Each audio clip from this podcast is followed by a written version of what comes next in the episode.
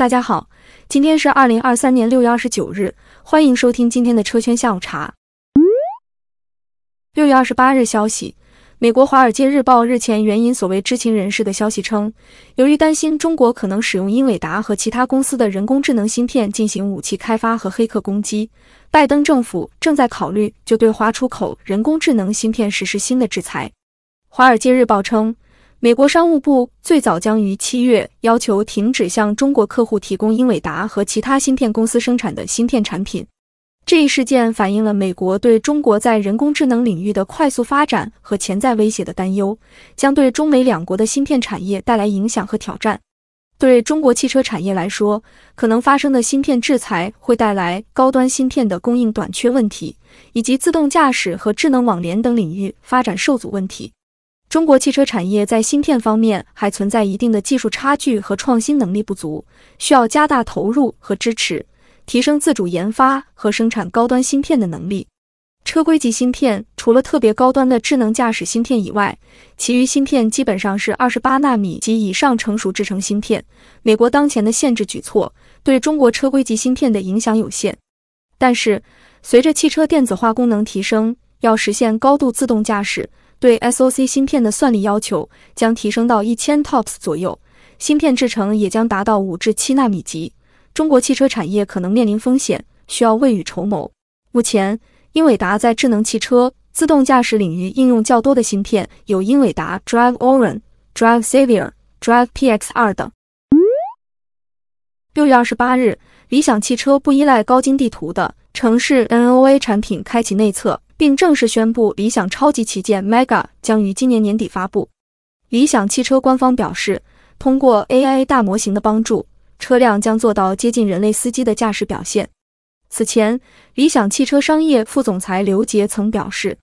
理想 Mega 将成为五十万元以上纯电动车销量第一的产品，不分能源形式，不分车身形式，打破高端纯电动车无法成为爆品的传统认知。如今，理想汽车的销量表现在造车新势力中脱颖而出。作为品牌首款纯电动车型，理想超级旗舰 Mega 有很高的期待值和潜力，展示了理想汽车在新能源汽车领域的技术实力和市场战略。但是，该车也面临着很多挑战和不确定性，比如市场接受度、竞争压力、成本控制、供应链稳定等。成功与否还要看实际的市场表现和用户反馈。理想汽车此前获得成功，离不开大彩电、大冰箱、大沙发的奶爸车定位。理想 Mega 填补了市场上高端纯电动 MPV 的空白，也符合理想汽车的品牌形象和用户群体，将在延续理想汽车奶爸车定位的基础上，开辟全新市场。但是，它依然面临技术、成本。营销、服务等方面的挑战，在做好充分准备前，做出五十万元以上销量第一的预判还为时尚早。六月二十八日消息，美国汽车工程师协会表示，特斯拉的电动汽车充电技术正在迅速成为美国行业标准。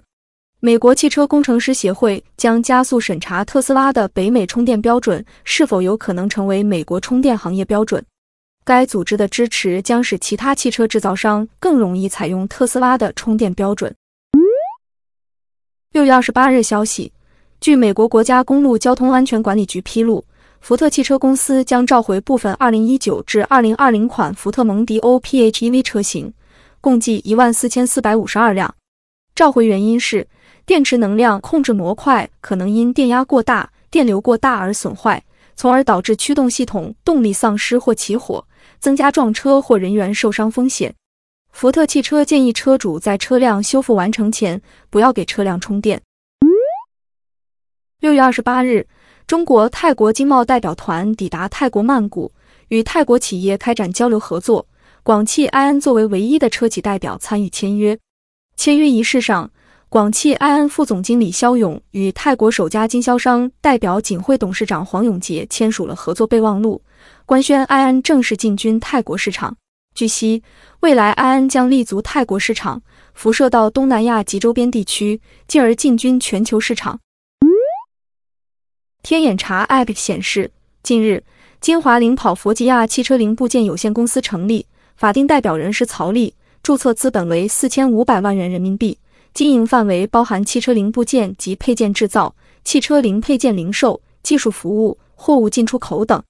股权全景穿透图显示，该公司由佛吉亚中国投资有限公司、领跑汽车旗下金华领跑新能源汽车零部件技术有限公司共同持股。